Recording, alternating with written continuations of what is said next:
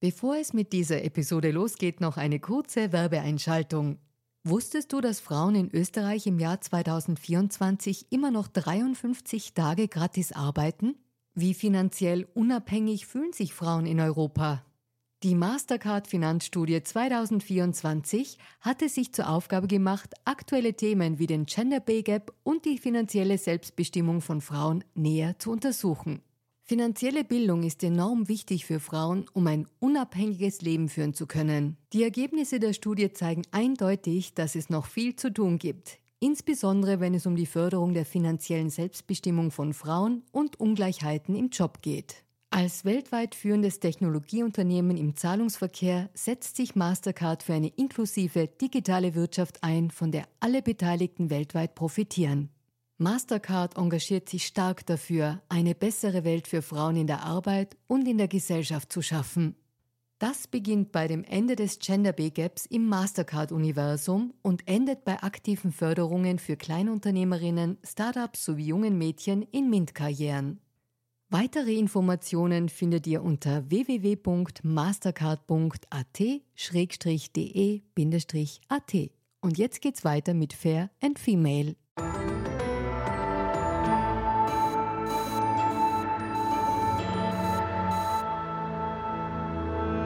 Hallo ihr Lieben, herzlich willkommen zu Fair und Female, dem Gesellschaftspodcast der kleinen Zeitung. Mein Name ist Barbara Haas, ich bin Journalistin und hoste diesen Podcast und heute schauen wir uns an, warum reiche Menschen immer reicher werden und warum diese Art von Ungerechtigkeit eigentlich niemanden so wirklich aufregt. Also niemanden stimmt vielleicht nicht, denn all jene, die arm sind oder immer ärmer werden, natürlich schon, aber jene, die was dagegen tun könnten, also Menschen in der Politik beispielsweise, die regt das irgendwie nicht so auf. Und ich bespreche das heute mit einer jungen Frau, äh, die selbst schon sehr reich geboren wurde und die noch viel mehr erben wird, konkret im zweistelligen Millionenbetrag. Das Interessante an ihr ist aber, sie will das Geld gar nicht. Und ich frage sie, warum eigentlich nicht? Ich freue mich, dass sie sich die Zeit nimmt und heute hier zu Gast ist. Herzlich willkommen, Marlene Engelhorn. Danke für die Einladung. Ich freue mich, hier zu sein. Äh, liebe Frau Engelhorn, Sie sind 29 Jahre alt und vor zwei Jahren, glaube ich, war das, als Ihre Oma Traudel Engelhorn Ihnen gesagt hat, dass dieses Erbe irgendwann auf Sie zukommt und seitdem fordern Sie eigentlich eine, eine Besteuerung auf große Vermögen. Warum sind Sie eigentlich so unglücklich mit diesem Reichtum, der Sie da ereilen wird? Am Anfang hätte ich mich wahnsinnig gern einfach gefreut und war wahnsinnig wütend und habe das nicht auf einen Nenner gebracht, weil man sich denkt, okay, jetzt kriegt man zweistellige Millionen, kann man auch sich freuen.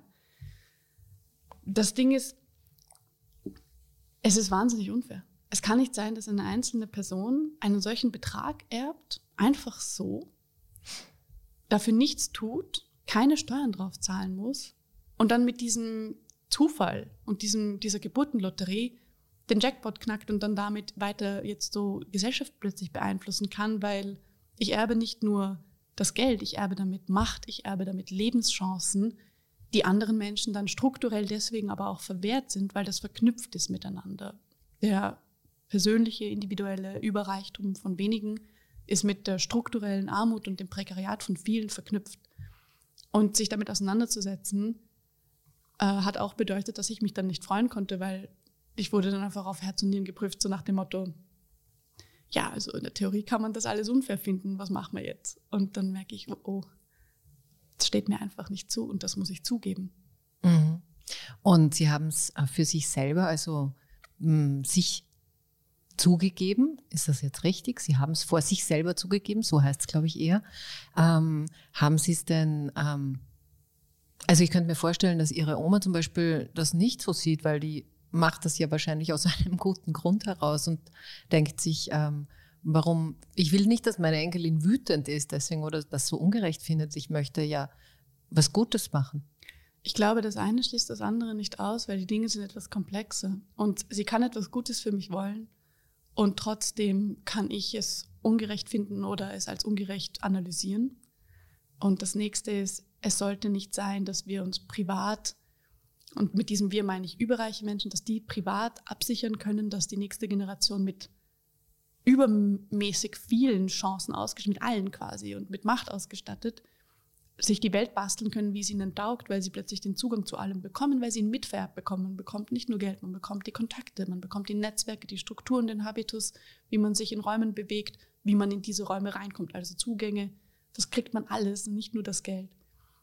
Oder die Immobilien oder so. Vermögen kann ja verschiedenste Formen annehmen. Das ist unfair, wenn das ein paar wenige haben und andere nicht. Und ich glaube, was auch wichtig ist, ist, wenn meine Großmutter denken würde oder jede Großmutter, die irgendwas vererbt oder ein Großvater, ich mache das nur, wenn das die Person, die das erbt, das so handhabt, dann wie ich das will, dann muss sie das doch gleich selber so machen, wie sie es will, diese Person. Also Sie haben auch die Freiheit, mit dem äh, umzugehen, wie Sie das möchten. Ich denke schon, oder? Das ist doch unsere Definition von Eigentum. Ich darf damit machen, was ich will, sobald es mir gehört. Das ist mein Café, oder? Ich meine, ich, ein, ein Arbeitgeber oder eine Arbeitgeberin wird der arbeitnehmenden Person ja auch nicht sagen, wie sie das Geld auszugeben hat, das sie verdient im Job. Das stimmt. Das stimmt. Ähm, wir werden noch ganz ähm, tief einsteigen in diese Sache, die Ihnen so am Herzen liegt, nämlich die Besteuerung. Aber vorher würde ich gerne für unsere Zuhörerinnen und Zuhörer noch mal ganz kurz ein bisschen beschreiben.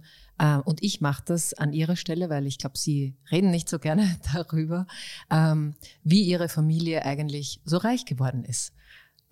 Ich werde sicher was lernen, weil alles weiß ich ja jetzt dann auch nicht. Man redet dann nicht so viel. Also äh, ich, hab, ich kann nur das sagen, was man recherchieren kann. Und ähm, nach diesen Recherchen ist es so gelaufen.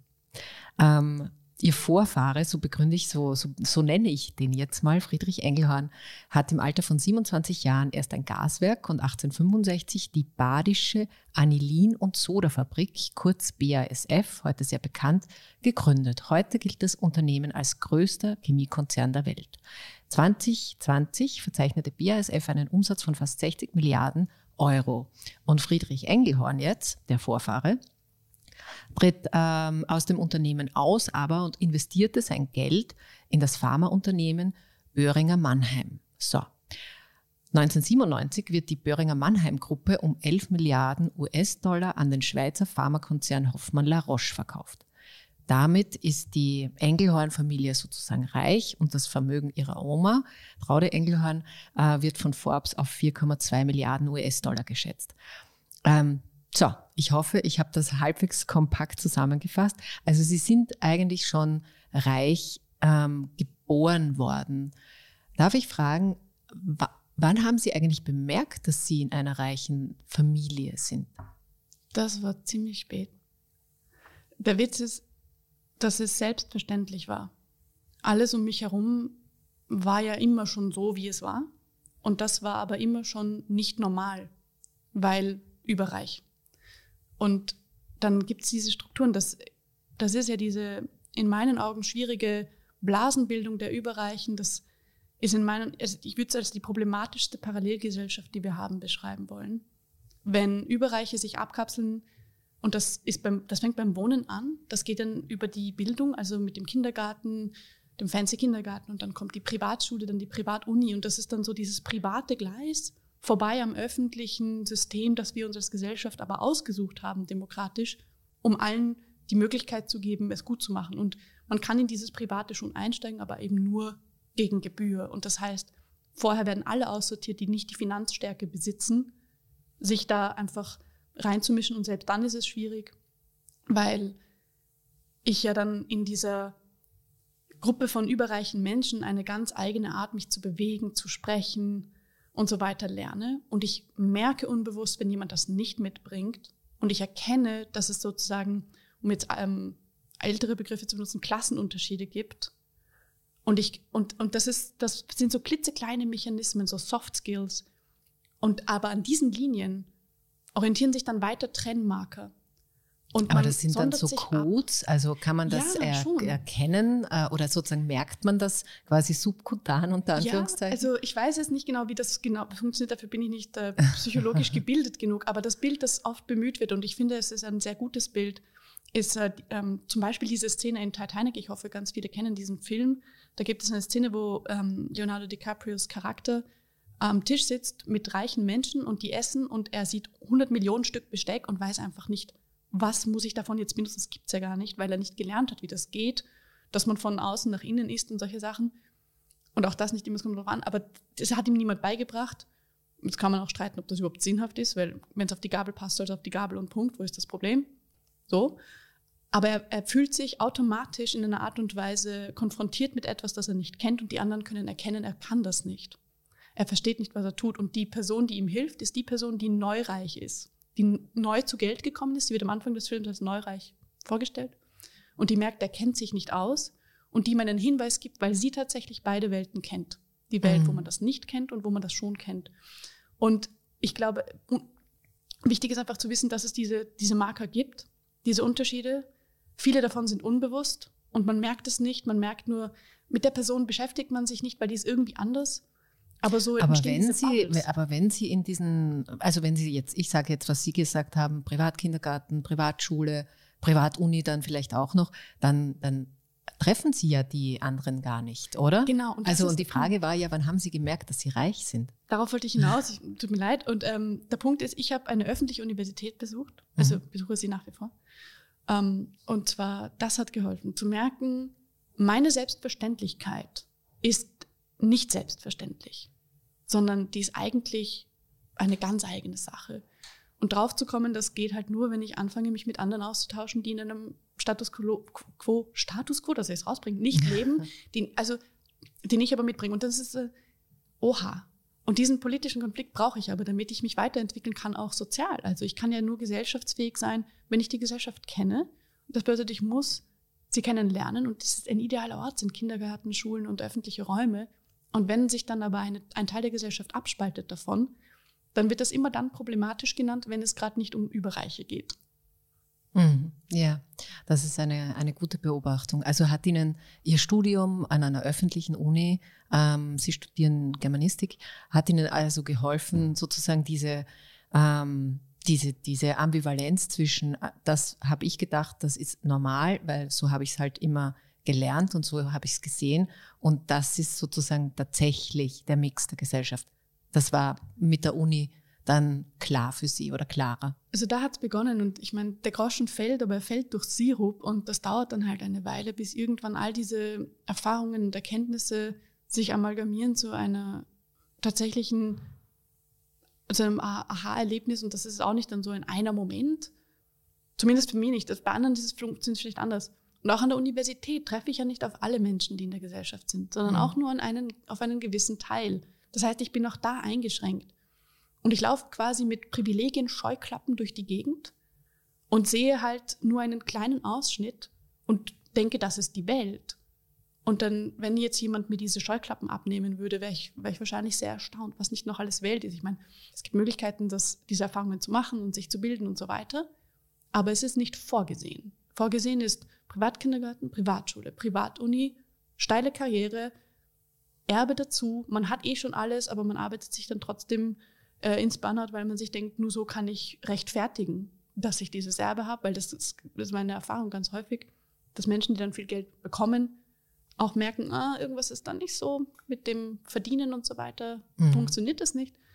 Und die dann versuchen, das rückwirkend zu rechtfertigen durch einen unglaublichen Arbeitsaufwand. Weil das ist sehr lustig, oder? Die über, überreiche Menschen, die wahnsinnig viel Vermögen besitzen, könnte man, ja, die sind ja, die haben ausgesorgt, die müssen ja nicht mehr arbeiten. Warum sind die nicht alle Privatiers und Rentiers? Warum arbeiten sie sich mit 60, 70, 80 Stunden Wochen in ManagerInnen-Jobs dumm und dämlich? Warum? Ja, warum? Ja, ist eine gute Frage. Ich glaube, es hat mit Selbstwert zu tun, mit Status und mit der Tatsache, dass man irgendwie rechtfertigen muss, dass man zu viel hat. Na, vielleicht ist es halt auch langweilig, wenn man nichts anderes hat im Leben als sozusagen die Portfolioverwaltung. Aber das ist jetzt ein bisschen, ja, ich spreche sein. aus der Position nicht von einer superreichen äh, und denke ich mir immer, ich kriege für alles immer zu wenig Geld, aber eigentlich stimmt das nicht, das passt genau. Aber das ist jetzt ein bisschen eine saloppe Zuspitzung. Wie arm sind nicht die Reichen, Na, dass sie, sie sich äh, also sozusagen also noch ein Burnout dazu verdienen müssen. Ja, jeder Mensch, der einen Burnout hat, glaube ich, dem, dem, muss man äh, respektvoll behandeln. Aber ich finde es halt absurd, wenn man dann überlegt, was da passiert, was für Dynamiken es kreiert in Menschen, die dann sich durchaus schämen und dann statt zu sagen, ah, ich muss ja gar nicht reich sein. Hm. Es ist ja, ich muss ja gar nicht reich bleiben ich kann ja alles, was zu viel ist als das, was ich brauche, hergeben und dann eine Arbeit haben, die mir gut tut. Und dann habe ich ein feines Leben. Also das wäre auch eine Möglichkeit, oder? Sie haben das schon jetzt ein bisschen äh, gesagt, das mit dem Hergeben, ähm, reich und arm, und darum soll es ja irgendwie gehen in unserem ähm, Gespräch. Und damit die Zuhörer vielleicht ein bisschen einen besseren Überblick bekommen, möchte ich jetzt ein paar Zahlen aus Österreich sagen, wie denn das so aufgeteilt ist. Es gibt eine aktuelle Studie der Arbeiterkammer und nach der besitzt ein Prozent der Bevölkerung in Österreich 40 Prozent des Vermögens im Land. Und Österreich liegt damit an vierter Stelle der Europäischen Union in Sachen ungleiche Vermögensverteilung. Ähm, seit 2008, also jetzt kommen wir ein bisschen zu den Gründen noch dazu, seit 2008 gibt es bei uns keine Erbschaftssteuer mehr und auch keine Schenkungssteuer. Und das Einzige, was es gibt, ist sozusagen so eine Grunderwerbsteuer, die man bezahlt, wenn man ein Grundstück oder eine Immobilie erbt. Das ist aber eigentlich nicht so viel.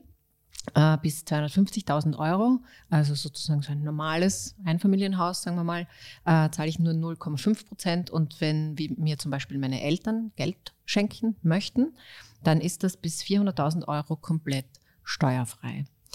Ähm, ich komme jetzt wieder zu Ihnen unter dem Titel Hashtag TaxMeNow, also besteuer mich jetzt. Ähm, möchten Sie eine Steuer politisch umsetzen, anstoßen, verankern. Wie wollen Sie denn das angehen? Also zunächst einmal ist die Datenlage sogar noch trauriger, weil die österreichische Nationalbank jetzt eine Studie rausgebracht hat, dass in Österreich ein Prozent sogar die Hälfte des ganzen Vermögens besitzt. Oh wow. Ja. Wird immer schlimmer. Es wird immer schlimmer, beziehungsweise je besser die Daten sind, die wir bekommen über Vermögende, umso eher zeigt sich, wie schlimm es wirklich ist ähm, zu einem Punkt, die Datenlage ist echt hundsmiserabel in der Vermögensforschung. Wir wissen alles über arme Menschen, fast nichts über reiche Menschen. Das ist ganz schwierig. Ähm, und jetzt auf Taxminor bezogen. Der Wunsch ist, im, innerhalb des Dachraums zu zeigen, es, es ist nicht selbstverständlich, dass man überreich ist und keine Steuern zahlen will, sondern es ist wichtig, dass wir uns dem widmen. Und wir haben, ähm, also wir, meine KollegInnen und ich, haben die, das Privileg, eingeladen zu werden in so ziemlich jedes Leitmedium, weil wir sagen, wir wollen besteuert werden, nur weil wir reich sind. Aber wer ist denn wir? Wer sind denn äh, die ah. Leute hinter Texmina? Also meine Kolleginnen sind zum Beispiel Stefanie Bremer, Ralf Suikert, Peter Rehse, Antonis Schwarz und ganz viele andere Menschen, die nicht namentlich genannt werden wollen, aber arbeiten mit und unterstützen den Appell. Aber es sind alles Millionärinnen und Millionäre. Nicht alles. Es gibt äh, bei uns, grundsätzlich ist es ein Verein in Gründung und jeder Mensch, der ein Mitglied werden möchte, darf ein Mitglied werden, wenn diese Person das möchte. Und jeder Mensch darf das unterstützen, weil jeder Mensch darf sagen, Reiche sollen gefälligst ihren fairen Beitrag zahlen, indem sie von ihrem Vermögen auch eine Steuer zahlen und nicht nur Menschen, die arbeiten, auf Arbeitssteuern zahlen. Also, und da gibt es verschiedenste Menschen, die uns auch unterstützen und die gerne dabei sind und mitmachen und mithelfen. Und wir sind offen dafür und freuen uns, dass es Menschen gibt, die das gerne mittragen wollen. Aber es gibt auch viele MillionärInnen, die das unterstützen, die den Appell unterzeichnet haben und die einfach wichtig finden, was wir da fordern. Und wir fordern ja auch nichts Absurdes, sondern das ist alles aus der Trickkiste der Geschichte. Und sowohl in Österreich als auch in Deutschland gibt es zwei Drittel Mehrheiten für die Besteuerung von Vermögen. Das heißt, wir stellen uns de facto noch dazu auf die Mehrheit der Gesellschaft, also die Seite der Mehrheit der Gesellschaft und fordern die Wiedereinführung der Vermögenssteuer. Die ist in Deutschland nur ausgesetzt, die ist nicht abgeschafft. In Österreich ist sie abgeschafft. Das ist eine Tragödie, finde ich. Wir fordern. Wie hoch sollte die denn sein? Ich bin nach oben offen. Wir wollen ja keine Forderungen stellen, wo wir sagen, so und konkret, jetzt erklären euch die Reichen mal, wie man die Reichen zu besteuern hat. Das ist auch Unfug. Aber so als Diskussionsgrundlage. Ich glaube, es gibt sehr viele interessante Modelle, die es wert sind, diskutiert zu werden. Und ich würde jetzt ungern ein neues erfinden wollen. Aber ich glaube, vielleicht wäre es wichtig, dass wir uns gemeinsam hinsetzen und das besprechen. Es geht ja alle was an. Und nur zurück zum, zum Appell, weil ich glaube, es ist wichtig, das hört ja bei der Vermögenssteuer nicht auf, sondern es geht auch um die Erbschafts- und Schenkungssteuer. Gibt es Ausnahmen in Deutschland wie ein Schweizer Käse? Und in Österreich gibt es sie gar nicht. Das ist entsetzlich. Dann Kapitalertragssteuer gehört progressiv besteuert. Warum werden Kapitalerträge nicht so hoch besteuert wie Arbeit? Wenn man gleichzeitig behauptet, mein Geld arbeitet, was ja ein Unfug ist, weil Geld kann nicht arbeiten. Mhm. So. Noch nie ein Geld zur Arbeit gehen sie in der Früh mit Koffer und Knoppers oder so, weiß der Geier. Und grundsätzlich auch, dass die Steuerbehörden ihre bürokratische Energie auf die Überreichen richten, die sich da rauswinden, weil sie sich die besten Anwälte und Anwältinnen leisten können und BeraterInnen leisten können. So, und statt denen, die irgendwelche Leistungen, sozialstaatliche Leistungen beziehen, nachzuschnüffeln und die zweite Zahnbürste neidisch werden drauf, dass das, der wurde nicht registriert und geht ja gar nicht. Dieser ganze bürokratische, energetische Aufwand gehört auf die gerichtet, die tatsächlich Schaden anrichten, indem sie Geld vorenthalten, das sie nur besitzen, weil die Gesellschaft es ihnen ermöglicht hat. Es gibt ja keine reiche Person, die nicht deshalb reich ist, weil sie in einer Gesellschaft ist, die das ermöglicht hat.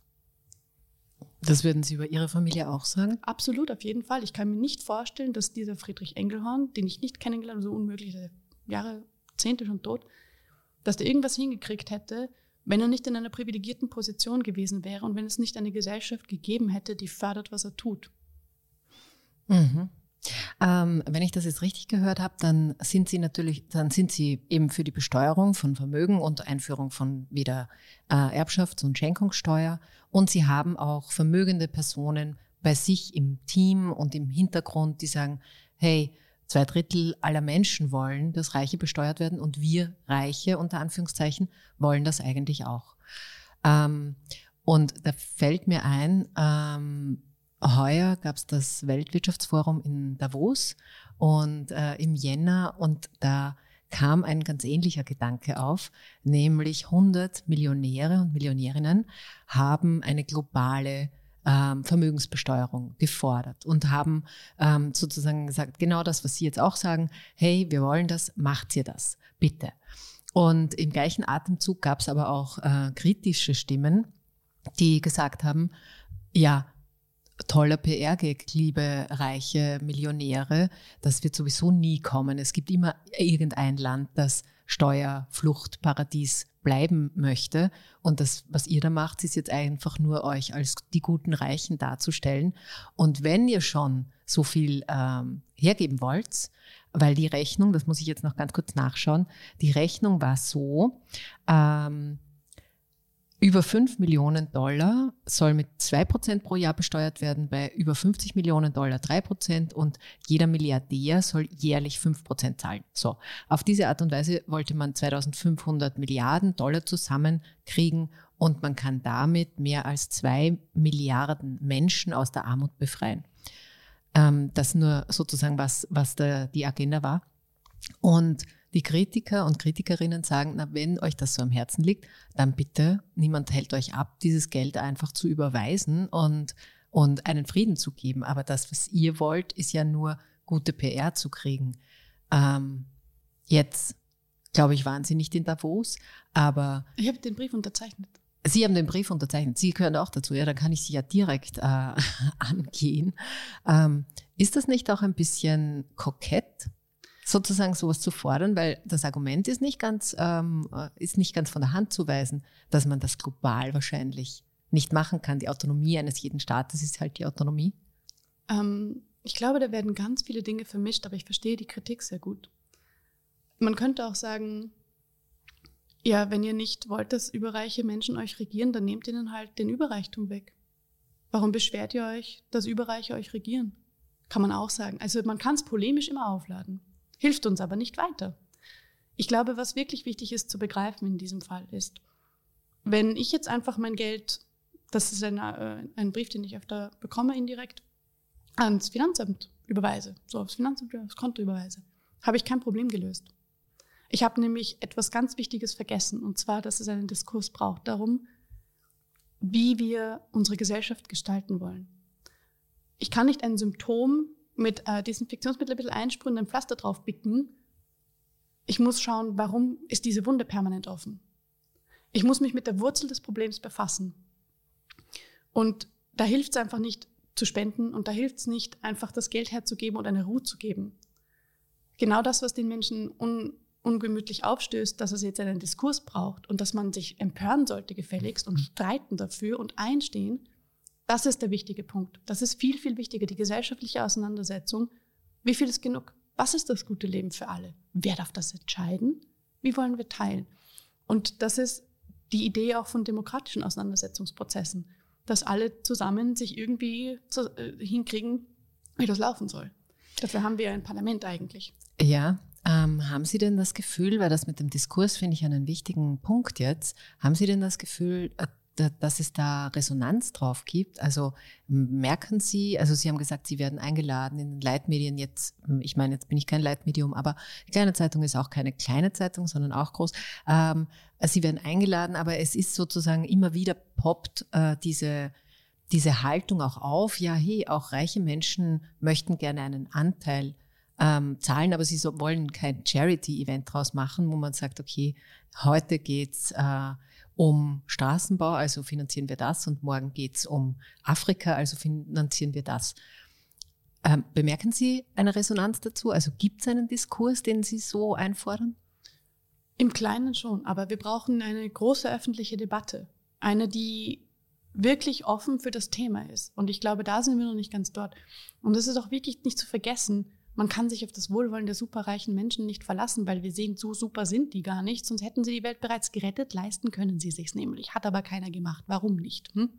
Weil wir Strukturen brauchen. Wir brauchen Strukturen, auf die wir uns verlassen können und nicht hoffen, dass die Einzelperson das jetzt irgendwie richtet. Ja? Wir haben uns ja entschieden, nicht unter Monarchen zu leben, sondern in dem, also jetzt in, im globalen Westen, sondern in Demokratien. Und das bedeutet aber auch, und das ist die Zumutung der Demokratie, schätze ich mal, dass alle sich daran beteiligen müssen, einzufordern, weil offensichtlich geht es nur dann, leider, was das Recht ist. Und das Recht ist, dass jeder Mensch gut leben kann, finde ich. Ich glaube, dass, da muss man sich jetzt nicht streiten. Und wenn wir aber Strukturen haben, die das nicht gewährleisten, und wenn wir keinen Diskurs haben, der das aufgreift und diese Frage mal ernsthaft wälzt, um dann in eine Gesetzgebung zu fließen, in einen gesetzgebenden Prozess, und das wäre eine parlamentarische Aufgabe. Wenn wir das nicht haben, kommen wir zu keinem Ergebnis, das wirklich sinnvoll ist. Ähm, ja, das verstehe ich. Aber jetzt gehe ich nochmal zurück zu Davos.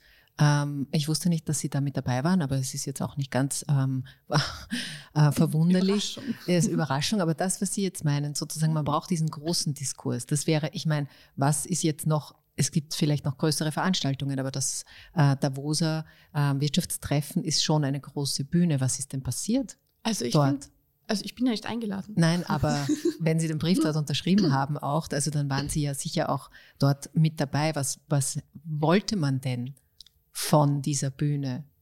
Die Bühne ist dafür da zu erinnern, dass wenn sich sehr einflussreiche, mächtige, vermögende und auch PolitikerInnen in einem Schweizer Schloss einsperren, bewacht von der Schweizer Armee, wo ein Versammlungsverbot herrscht, in Demokratien, wo Versammlungsfreiheit gewährleistet ist, die hatten das Thema Rebuilding Trust. Damit hat das nicht viel zu tun. Es braucht eine Öffnung dieses ganzen Apparats und eine Transparenz. Wenn der Machtapparat intransparent ist, dann ist er unglaublich anfällig für Missbrauch, für Lobbyismus. Und zwar von, für Lobbyismus von denen, die sowieso das Geld haben, diesen Lobbyismus zu bezahlen. Und das ist schwierig, weil das ist undemokratisch. In der Demokratie geht es nicht darum, dass die paar, die sich den Einfluss kaufen können, ihn sich auch kaufen. Ich kann mhm. mir leisten, also ich glaube, mein Name ist ein bisschen verschrien, aber ich könnte mir eigentlich leisten, die Politik und die Medien und die Wirtschaft zu beeinflussen mit meinem Geld und mir durch die Hintertür zu holen, was ich gern hätte. Aber so funktioniert das nicht. Meine Stimme ist eine Stimme. Sie sollte nicht mehr wert sein als die Stimme der anderen. Momentan ist sie das aber. Und das ist das Problem von Davos. Deren Stimmen mhm. sind mehr wert. Aber warum? Auf welcher Grundlage? Das sind nur Menschen. Die können nichts besser außer vielleicht, wenn sie irgendein bisschen Fachkompetenz haben. Aber eine andere Person hat diese Kompetenz vielleicht auch, nur das Vermögen nicht. Warum wird die nicht gefragt? Ja, aber trotzdem ist Davos sozusagen eine große Bühne. Und was mich jetzt schon tatsächlich interessieren würde, dieser Vorstoß und diese Diskussionsgrundlage, die ähm, dort von den 100 Millionärinnen und Millionären, sie darunter, äh, dort vorgelegt wurde, hatte das denn gar keinen Effekt auf gar nichts? Also es gab ein sehr großes Medienecho, ein internationales. Und das, was der Witz ist, ist, um eine öffentliche Debatte zu haben, braucht man ja auch die Öffentlichkeit. Und ich kann mich jetzt auf einen Platz stellen mit einem Megafon, wenn ich Lust habe. Oder ich versuche, diesen privilegierten Zugang zu Leitmedien zu nutzen, um diese Fragestellungen und diese Probleme hineinzutragen in die, in die Diskurse, die stattfinden, um aufzuzeigen, das ist ein wirklich wichtiges Thema. Bitte widmen wir uns dem ordentlich und um Druck zu erhöhen. Und das ist tatsächlich bis zu einem gewissen Grad geschehen. Es ist halt wichtig, dass das Thema nicht verschwindet und dass wir uns weiter dem widmen und nicht sagen, aha, okay, next, was auch immer, sondern dass das am Radar bleibt, bis wir das gelöst haben. Und es gibt die Lösung. Wir haben ja alles. Es ist der Witz, oder? Die Baustellen sind da. Wir haben die Demokratie, wir haben die Steuerpolitik als Werkzeug wir haben die Bereitschaft der Bevölkerung, weil es gibt zwei Drittel Mehrheiten in, also fast jede Befragung in jedem Land, die ich kenne, spuckt zwei Drittel Mehrheiten aus für die Besteuerung von Vermögen. Es gibt Modelle, unterschiedlichste Modelle, die man besprechen kann, wo man schauen kann, was funktioniert eigentlich. Warum haben wir es nicht? Wo ist der politische Wille? Und diesen politischen Willen, diese Motivation zu holen, ist wichtig.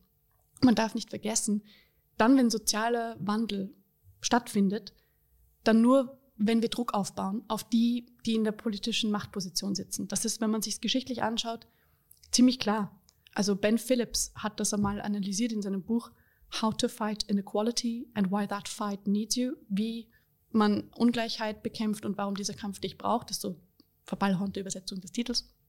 Und da meint er auch, wenn man sich historisch anschaut, circa 4% der Bevölkerung auf die Straße zu bringen, um Druck aufzubauen, hilft, um zu zeigen, wie dringend dieses Problem ist, dass man sich dem ernsthaft widmet. Jetzt muss ich nicht eine Lösung vorgeben. Ich kann Anreize setzen, ich kann Modelle prominent machen und zu sagen, diese Modelle haben Hand und Fuß, können wir die besprechen. Das ist wichtig. Mhm. Diese Bewusstseinsbildung. Okay. Ähm, was ich da jetzt auch raushöre, ist, dass man ähm, nicht nur den Diskurs braucht, sondern auch, was ist das wünschenswerte Ziel davon? Und was ich mir jetzt dazu denke, ist jetzt das eine, sozusagen Ungerechtigkeit an sich aufzuheben ähm, oder kleiner zu machen, ist ähm, nicht nur Sinn dieses Podcasts, sondern natürlich auch eine gute Idee. Aber mir fällt jetzt auch der Klimawandel zum Beispiel ein. Vielleicht könnte man äh, damit, also denke mir, das ist ganz vielen Menschen ganz wichtig. Und auf der anderen Seite heißt immer, das ist halt irgendwie nicht finanzierbar. Vielleicht ist es das auch nicht, vielleicht aber auch schon. Vielleicht könnten diese 100 Millionäre, Millionärinnen und vielleicht noch ein paar Milliardäre auch noch dazu, vielleicht könnten die das stemmen. Tatsächlich können sie das. Also es wurde sogar errechnet. Es gibt da die unterschiedlichsten Hochrechnungen, die man da betreibt. Und es gab eine bei der COP26 in Glasgow, wo man gemeint hat, dass es bestimmte Ausgaben zur Eindämmung innerhalb eines Jahres des Klimawandels, wenn ich mich jetzt nicht ganz vertue, aber das kann man googeln, also gerne nachgoogeln oder mit einer Suchmaschine der Wahl, ähm, dass, dass, dass Jeff Bezos das aus der Portokasse zahlen kann. So, und dann die etwas bessere Quelle, die ich habe, ist ein Essay von äh, Harari in der Zeit, Noah Yuval Harari, zum Thema, wie viel brauchen wir an Finanzen, um den Klimawandel jetzt rein von der Finanzrechnung her zu bezahlen, dass wir den aufhalten und das Grün kriegen. Diese ganzen Modelle, die es da so gibt, landen immer in einem einstelligen Bereich des internationalen BIP und in der Regel um die 2%. 2% des internationalen BIP. Und das ist tatsächlich zahlbar. Wir haben die Ressourcen. Wir haben sie nur ganz grotesk schlecht verteilt. Und wir sprechen anscheinend auch in der Gesellschaft ungern darüber, warum manche Menschen Geld haben und andere nicht. Woher kommt denn das Geld? Woher? Das ist eine Frage, die fehlt mir es wird nicht darüber nachgedacht ganz oft und ich glaube, da trifft es einfach ganz gut, dieser eine Satz. Der wird Voltaire zugeschrieben, ich weiß nicht, ob das stimmt, ähm, aber ich finde den Satz wichtig. Wenn Sie wissen wollen, wer Sie regiert, fragen Sie sich, wen Sie nicht kritisieren dürfen. Und das gilt ja für Superreiche ganz oft, die darf man irgendwie nicht kritisieren, oder? Die Menschen, die viel Geld haben und viel Macht haben. Ähm, ich weiß es nicht. Ähm, manchmal sind sie halt ähm, auch nicht so in der ersten Reihe. Mhm. Es sind ja, nicht? Es sind ja auch ähm, viele von jenen, die jetzt bei Texminau dabei sind, wollen auch nicht ähm, namentlich erwähnt werden. Also ähm, ich weiß nicht genau, ob es immer dieselbe Person ist, die dann vorne an der Bühne steht. Vielleicht äh, hängt es mehr mit diesen Lobbyismus-Themen äh, zusammen, wobei mich das eh interessieren würde, weil Lobbying-Arbeit, da haben Sie natürlich total recht, ist eine mittlerweile ganz wichtige politische Größe. Sozusagen, das sind die Allianzen links und rechts, die halt Interessen durchsetzen am Ende. Und wäre es nicht auch eine Möglichkeit, also wenn man sagt, okay, ähm, wir haben zwar den Diskurs, wir haben die Zweidrittelmehrheit, wir haben gute Ziele und trotzdem ändert sich nichts, ähm, könnte man es nicht ganz plump sozusagen ähm, Lobbyarbeit genau für dieses Thema machen. Sie haben ja, also Sie haben wir, das ja. Geld dazu. Also nein, mit Geld. Ähm, zunächst einmal finde ich interessant, einerseits wird vorgeworfen, es ist ein PR-Gag und dann gleichzeitig, das sind ja da intransparente Menschen. Und ich mir denke, wenn ich meinen Namen nicht habe, dann habe ich auch keine PR. Immer ganz lustig, oder? Je nachdem, welches Argument gerade. Ja, ja, das habe ich jetzt auch gemacht. Ja, ich weiß, mir ist es nur gerade aufgefallen und mir gedacht, hm, interessant, das werde ich doch glatt ansprechen. Das nächste ist, sobald intransparente Privatpersonen wahnsinnig viel Einfluss darauf haben, wie öffentliches Leben ausschaut, einfach weil sie dieses Wahnsinnsvermögen haben, dann gehört das transparent gemacht. Und Lobbyarbeit an und für sich, also die, das Einsetzen für eine bestimmte Sache, ist an und für sich jetzt nicht gut oder schlecht. Es ist eine Art und Weise, sich zu engagieren politisch. Schwierig ist, wenn es intransparent ist. Deswegen finde ich auch so gut, dass die EU neue Transparenzgesetze hat, zumindest auf EU-Ebene, Und ich finde, es ist das absolute Minimum, dass LobbyistInnen-Gespräche immer transparent stattfinden müssen. Mhm. Es kann nicht sein, dass ich mir mein Abendessen kaufe mit meinem Lieblingspolitiker, damit ich danach irgendwie einen Vorteil habe. Das geht einfach nicht. Es kann auch nicht sein, dass ich bis zu vor einiger Zeit, also ich weiß nicht, wann die, die Reform jetzt konkret war, aber dass äh, lange Zeit eine bestimmte Person ein bequemes Wahlspenden-Abo von 49.900 Euro pro Monat sich äh, gönnt, weil ab 50.000 muss es zum Rechnungshof und das ist irgendwie uncool, wenn die alle wissen, dass man das zahlt. Und dann bekommt eine Partei einfach jeden Monat dieses Geld, nur weil eine Person so reich ist, dass sie sich einfach diesen Einfluss auf diese Partei somit sichern kann, weil niemand kann mir erzählen, dass eine Partei, die diese Art von Finanzabhängigkeit plötzlich zu einer Person entwickelt, dann nicht interessiert ist, dieser Person Honig ums Maul zu schmieren durch ihre Politik. Aber glauben Sie, dass man das eben auch anders nützen könnte? Also glauben Sie, also es ist jetzt vielleicht ein bisschen eine absurde Intervention zu sagen, man nimmt sich die Methoden dieses kapitalistischen Geldvermehrungssystems am Ende her, weil wenn ich eine Firma bin oder eine reiche Person, die unternehmerische Interessen hat, dann möchte ich eine Politik, die diesen unternehmerischen Interessen sozusagen ähm, zugute läuft. Aber wäre es theoretisch auch umgekehrt denkbar? Also wie viel, wie viel denken Sie, würde es kosten, um eine Vermögensteuer wieder einzuführen oder eine Vermögensteuer einzuführen An oder die Erbschaftssteuer wieder äh, zu aktivieren? Ich glaube, ich verstehe den Wunsch und das hat so was Solutionistisches. Ich klicke auf den Knopf und ich mache die Überweisung in die andere Richtung und plötzlich klappt es. Ich glaube, das ist nicht zielführend, weil dann erst wieder Menschen über die Köpfe anderer hinweg entscheiden. Wer sagt denn, dass ich weiß, was gut ist? Um den Klimawandel in irgendeiner Form zu stoppen, nur weil ich das Geld hätte, dazu beizutragen. Na, ihn zu stoppen ist ja schon mal gut. Das Wie ja, könnten ja sich dann die Expertinnen und Experten. Aber nicht nur das ist, man vergisst ganz oft, dass Entscheidungen über andere Menschenköpfe hinweg sind nicht demokratisch und wir brauchen Menschen, die gewählt sind, die tatsächlich das Mandat besitzen. Ich glaube, dass das wirklich wichtig ist, diese politischen Grundprinzipien der Demokratie nicht in Frage zu stellen, wenn man Lobbyarbeit macht. Und das heißt, Interessensvertretung, die transparent gestaltet ist, halte ich für sehr wichtig innerhalb der Politik. Da müssen auch alle Möglichkeiten für alle zugänglich sein. Deswegen haben wir Meinungsfreiheit und Versammlungsfreiheit. Das hilft ja, damit Menschen ihre Interessen in die Öffentlichkeit tragen können. Und das ist wirklich zu schützen und, und auch zu nutzen. Es ist schwierig, sobald das intransparent wird oder sobald es über Geld gespielt wird. Ich glaube, es ersetzt einfach nichts. Und ganz oft ist es doch so, dass Menschen, die von sozialen und ökologischen Problemen direkt betroffen sind, eine sehr gute Analyse dessen haben, was es dann braucht, um diese Probleme anzugehen. Und wenn ich mir jetzt über die Lobby sozusagen das Ergebnis holen möchte, mit anderen und auch mit ExpertInnen vielleicht, wissen die vielleicht hier nicht, was es woanders braucht. Und dann gestalten wir aber mit und dann hat das Einfluss auf EU-Ebene und dann ähm, macht das aber, richtet das irgendwo Schaden an, weil ich irgendwas nicht mitdenke, weil ich die nie gefragt habe. Ja, glaub, schon. Ja, schon. Aber es gibt ja politische Parteien, die haben zum Beispiel Vermögensteuern auch in ihrem Programm. Bei uns, die SPÖ, hat das. Mhm. Ja? Ähm, was spricht denn dagegen, sich sozusagen in das Team SPÖ einzuklinken und zu sagen, wir haben hier ein, ein gleiches Interesse? Kann man das ähm, gemeinsam machen? Also nicht, ich will keine Werbung für die SPÖ machen, das ist mir egal. Ja. Aber, aber nur so grundsätzlich, weil ein bisschen habe ich das Gefühl, man, man, man läuft so ein bisschen im Rad mit diesem, also es ist ja okay, es heißt einmal Text Me Now oder ähm, es gibt noch eine Initiative, die heißt. Es gibt die Millionaires for Humanity, es ja. gibt die Patriotic Millionaires. Also so, also da gibt es jetzt ganz viel ähm, Sichtbarkeit zu diesem Thema, aber wo, also wann, wann äh, greift es sozusagen in, das, in den politischen Alltag und am Ende dann auch, wir haben ja nicht noch tausend Jahre vielleicht nicht Zeit, um, um dann endlich mal zu einem Ergebnis zu kommen. Deswegen frage ich, warum nicht sich auch mit politischen ähm, Gruppierungen da zusammenzutun. Wenn ich das für die vermeintlich gute Seite befürworte, dann darf ich es aber der vermeintlich schlechten Seite nicht mehr vorwerfen, oder? Dann darf ich auch nicht sagen, ja, der unterstützt diese rechte Partei, weil er möchte unbedingt seinen Faschismus durchdrücken und die unterstützt diese linke Partei, weil die möchte unbedingt ihren keine Ahnung, Sozialismus oder ihren Ökofaschismus durchdrücken, so. Dann ist es das ist das gleiche Problem, worauf ich hinaus will. Ich habe es jetzt sehr zugespitzt, aber ich mhm. glaube, dieser Einfluss auf eine politische Partei der davon ausgeht, dass ich weiß, was gut ist und was nicht.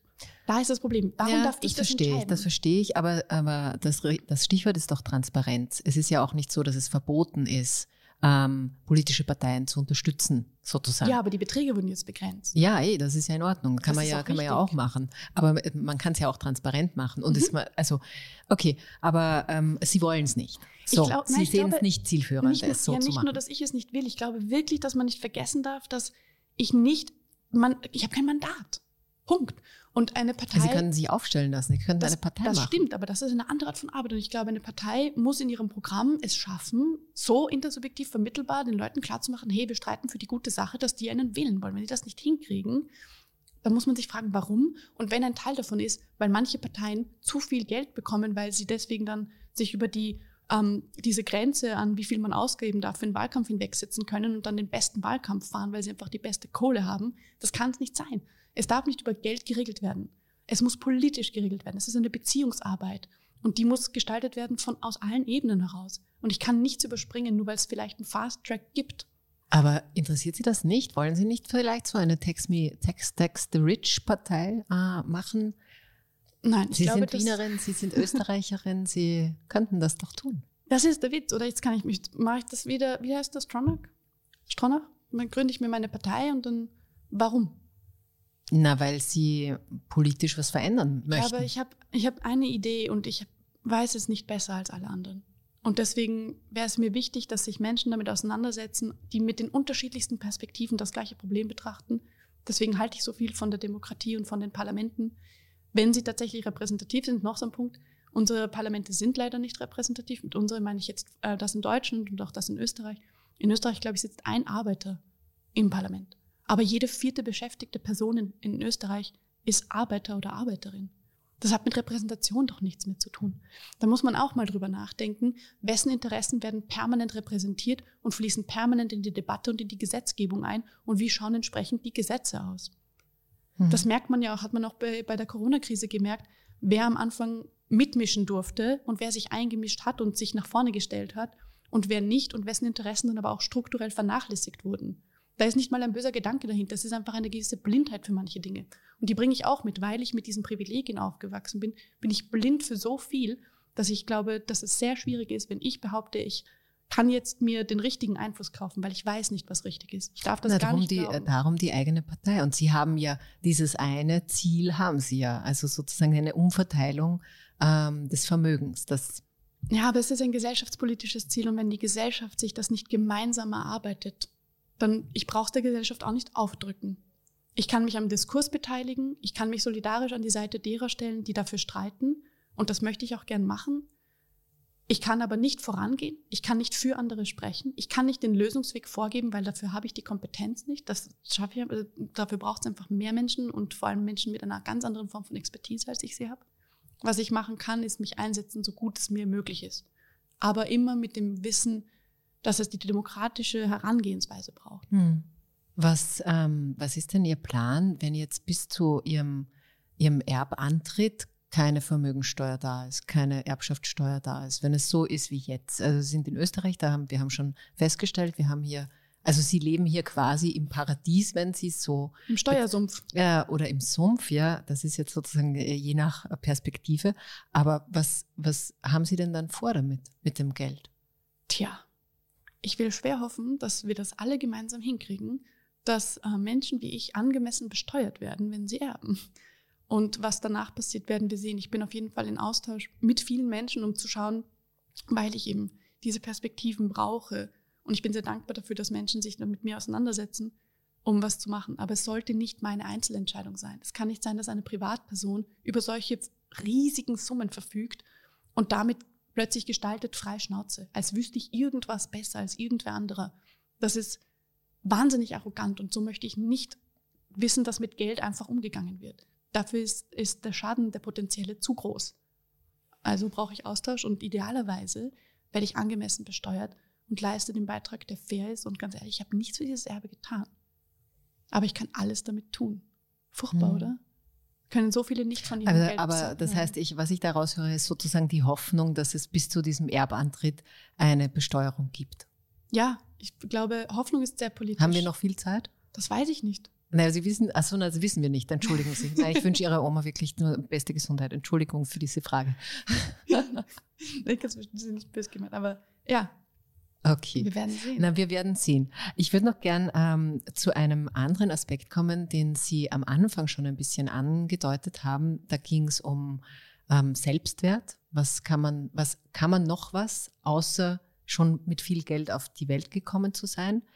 Ähm, ich denke mir, dass das, was man im im Leben so macht, was man an Arbeit hat, natürlich auch ein bisschen ausdrückt, wer man ist. Und ähm, ob das jetzt, ob ich ein Produkt mache oder als Bäuerin gut zu meinen Tieren bin oder als Unternehmer eine gute Atmosphäre für meine MitarbeiterInnen schaffe und wirtschaftlich erfolgreich bin. Also es ist nicht nur altruistisch gedacht, aber das sagt immer auch ein bisschen was über mich aus und ich glaube, der Selbstwert generiert sich auch durch Arbeit. Ähm, eigentlich ist es ja bei Ihnen egal, ob Sie arbeiten oder nicht, wenn ich das so salopp ähm, für formuliere. für meine darf. finanzielle Absicherung, ja. Und das ist doch absurd, weil Arbeit, und das finde ich so. Aber wichtig. was ist, was ist, äh, lassen Sie mich ganz kurz Entschuldigung. Sagen, aber was ist Ihr, ähm, wo, woraus ziehen Sie denn Ihren Selbstwert, wenn es nicht um die Arbeit gehen muss? Ja, witzig, oder? Die Arbeit und der Selbstwert. Ich glaube, Arbeit und Selbstwert sind so ver, wie sagt man, verknüpft, weil es ein Weg ist, Teil der Gesellschaft zu sein. Mit der Arbeit, egal welche Arbeit, idealerweise beteilige ich mich an der Gesellschaft und bekomme dafür idealerweise ein angemessenes Gehalt, um ein gutes Leben zu haben. So, jetzt, das ist halt leider nicht, wie es läuft, oder? Weil wir wissen, dass die Menschen, die sehr nützliche Arbeit leisten, in der Regel ganz furchtbar bezahlt werden und auch kein Ansehen genießen, was absurd ist, weil sie dafür sorgen, dass es uns allen gut geht. Das haben wir jetzt auch wieder äh, so Keule, oder? Aber mit Corona gemerkt. Sie meinen Pflegepersonal, Pädagoginnen und so. Ja, aber auch, hm? keine Ahnung, es ist jetzt ähm, Menschen, die die Straßen sauber halten, mhm. Menschen, die die Straßen bauen. Ja, also unglaublich viele verschiedene Arbeiten, wo man sagt, ja, du musst was, äh, du musst was werden, damit du nicht wirst wie diese Person. Und dann deren ganzes Leben abwertet und, und, und deren Arbeit abwertet. Das ist ein Satz, den, den kennt, ich weiß nicht, wie viele Menschen, die zuhören, den kennen, aber ich kenne den gut studier was, dass du was wirst, dass du nicht wirst wie diese Person. Mhm. Und dann zeigt man auf eine Person, die eine Arbeit verrichtet, die schlecht entlohnt ist und schlecht angesehen ist, obwohl es eine wichtige Arbeit ist. Und ich glaube, wir müssen uns wahrscheinlich damit auseinandersetzen, was Arbeit und ähm, Wertigkeit von Menschen und von Leben und von Zusammenhalt in der Gesellschaft und wie das alles verquickt ist miteinander. Damit müssen wir uns auseinandersetzen, weil wir auch nicht sonst, sonst kommen wir nicht dahin, in Frage zu stellen, warum es Menschen gibt, die das 400-fache ihrer Angestellten verdienen. Mhm. Warum? Mit welcher Berechtigung? Sind die 400 mal so viel wert? Naja, also das ist jetzt auch ein bisschen äh, verkürzt von Ihnen zusammengespitzt, aber natürlich habe ich ein anderes. Ich habe ein unternehmerisches Risiko, wenn ich eine Firma gründe, wenn ich äh, sozusagen um einen Kredit mich kümmern muss. Also ich stehe auch natürlich auch in anderer Verantwortung. Und Wer insofern, hat das Geld, ein Unternehmen zu gründen? Naja, oft niemand. Oft hat, muss, muss, muss es mir die Bank geben und die Wenn muss vertrauen, macht. dass die Idee, die ich denen präsentiere, äh, erfolgsversprechend ist. Kann man sich noch unterhalten darüber, ob das System, in dem man erfolgreich sein kann, auch so ein gutes ist. Aber so nach den heutigen Maßstäben. Also ich will nicht sagen, dass es, dass jemand 400 Mal so gescheit ist oder so äh, toll ist, nur weil er, er oder sie ein Unternehmen leitet. Aber ich würde auch, ähm, ich würde es trotzdem auch differenzieren wollen, dass es unterschiedliche Verantwortlichkeiten ja, gibt. Ja, aber ich glaube, es gibt Arbeit. nichts, das rechtfertigt, wenn einer 400 Mal so viel verdient wie ein anderer Mensch. Punkt. Ich ja. glaube, ein gutes Beispiel, wo das mit der Lohnpolitik äh, sich zeigt, wie man das machen könnte, ist ähm, Mondrian. Mondragon? Oh je, je, jetzt habe ich den Namen verwechselt. Mondragon, glaube ich. Spanische, spanisches Unternehmen. Wichtig ist, dass die es geschafft haben, sich zu denken, ach, guck an, wir koppeln doch einfach den niedrigsten Lohn, den es gibt bei uns, mit dem höchsten, den es gibt. Und der höchste Lohn ist maximal achtmal so viel wie der niedrigste Lohn, den es gibt. Mhm. Okay. Und dieses Unternehmen ist international erfolgreich und beschäftigt mehrere 10.000 Menschen. Mhm. Es ist machbar. Ich glaube, wir haben, wir sind so festgefahren in der Idee von jemand, der tolle Unterschriften im Ledersessel leistet, ist mehr wert als jemand, der ähm, Produkte in ein Regal einschlichtet. Ich glaube, das funktioniert so nicht. Und ich glaube, wir müssen uns ernsthaft damit auseinandersetzen, warum manche Menschen strukturell immer in der besseren Position sind. Und ich glaube, das hat einfach sehr viel damit zu tun, mit welchen Selbstverständlichkeiten wir an das herangehen. Und man kann es anders gestalten. Und das ist wirklich, wirklich wichtig, weil ganz oft kommt man ohne Klassenprivilegien gar nicht in die besten Jobs. Ich möchte noch auf was hinaus, was Sie vorher ähm, erwähnt haben, weil wir gerade von dem Selbstwert geredet haben und dass sozusagen äh, viel Geld Menschen gar nicht abhält davon zu arbeiten, obwohl sie das nicht mehr müssten.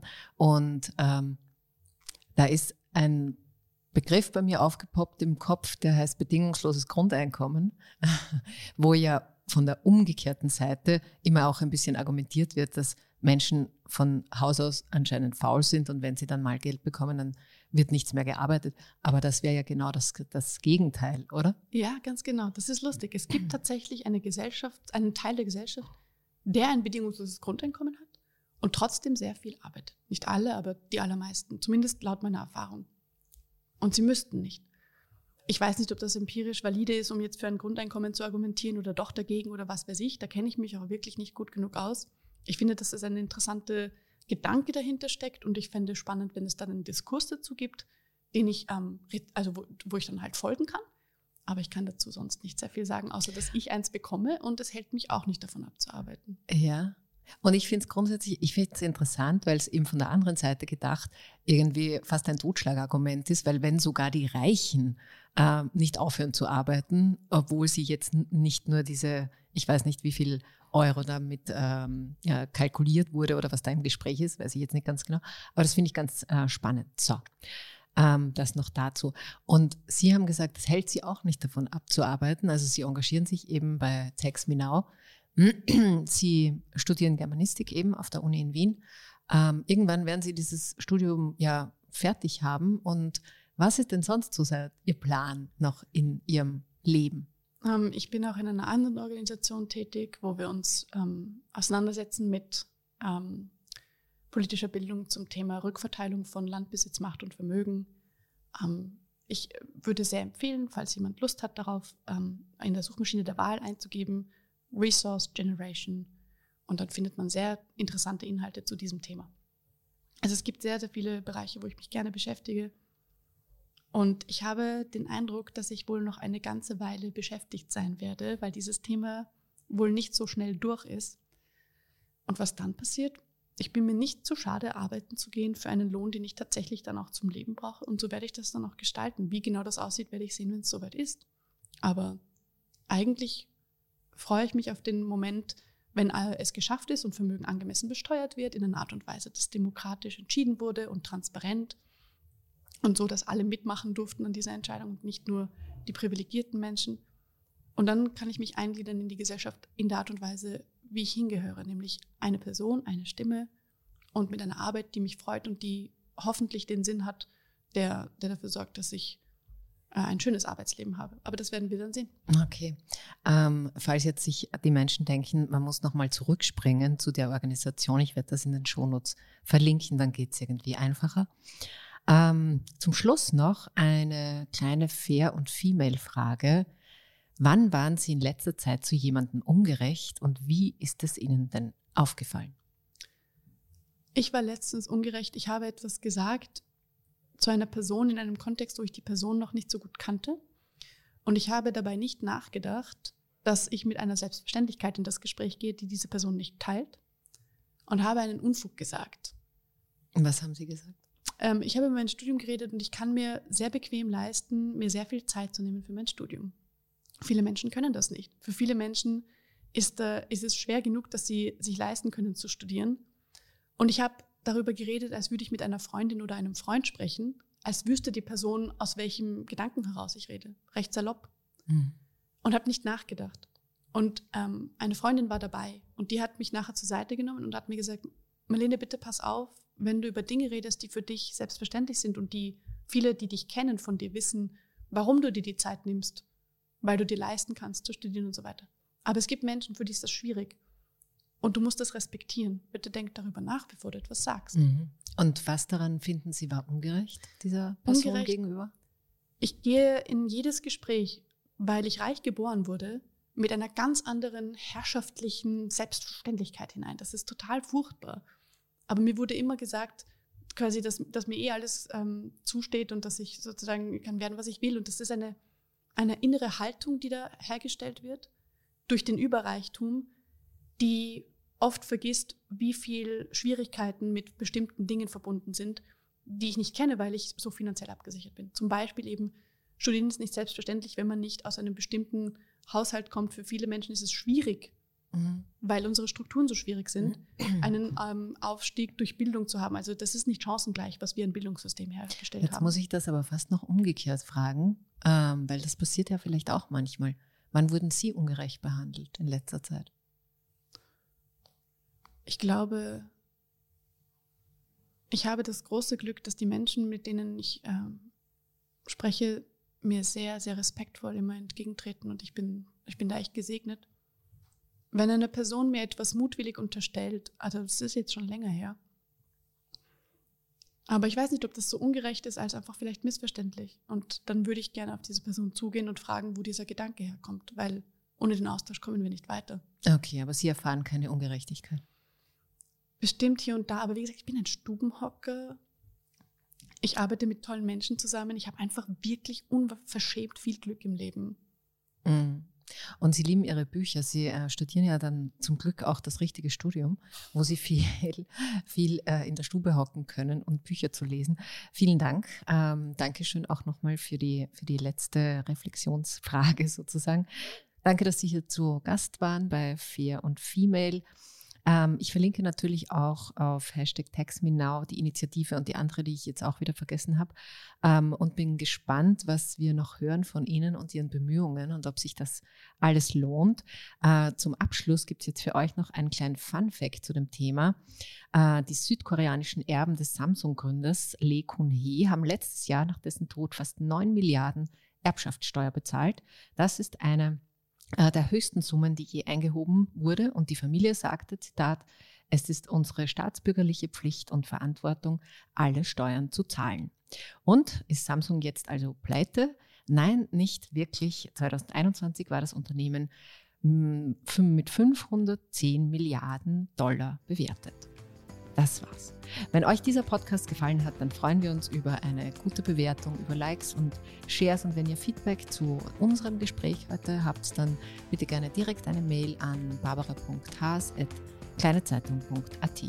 Und wenn ihr wissen wollt, was sonst noch so los ist auf der Welt und in eurer oder und in eurer Region, dann schaut doch print oder digital auf die kleinezeitung.at oder eben in die gedruckte Zeitung.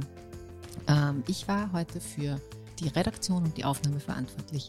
Produktion und Schnitt hat mein lieber Kollege David Knies gemacht. Und wenn ihr das wollt, dann hören wir uns in einer Woche wieder. Bis dahin wünsche ich euch eine gute Zeit, vielleicht ein paar Diskussionen über Besteuerung von Superreichen. Äh, jedenfalls alles Liebe bis dahin und Baba.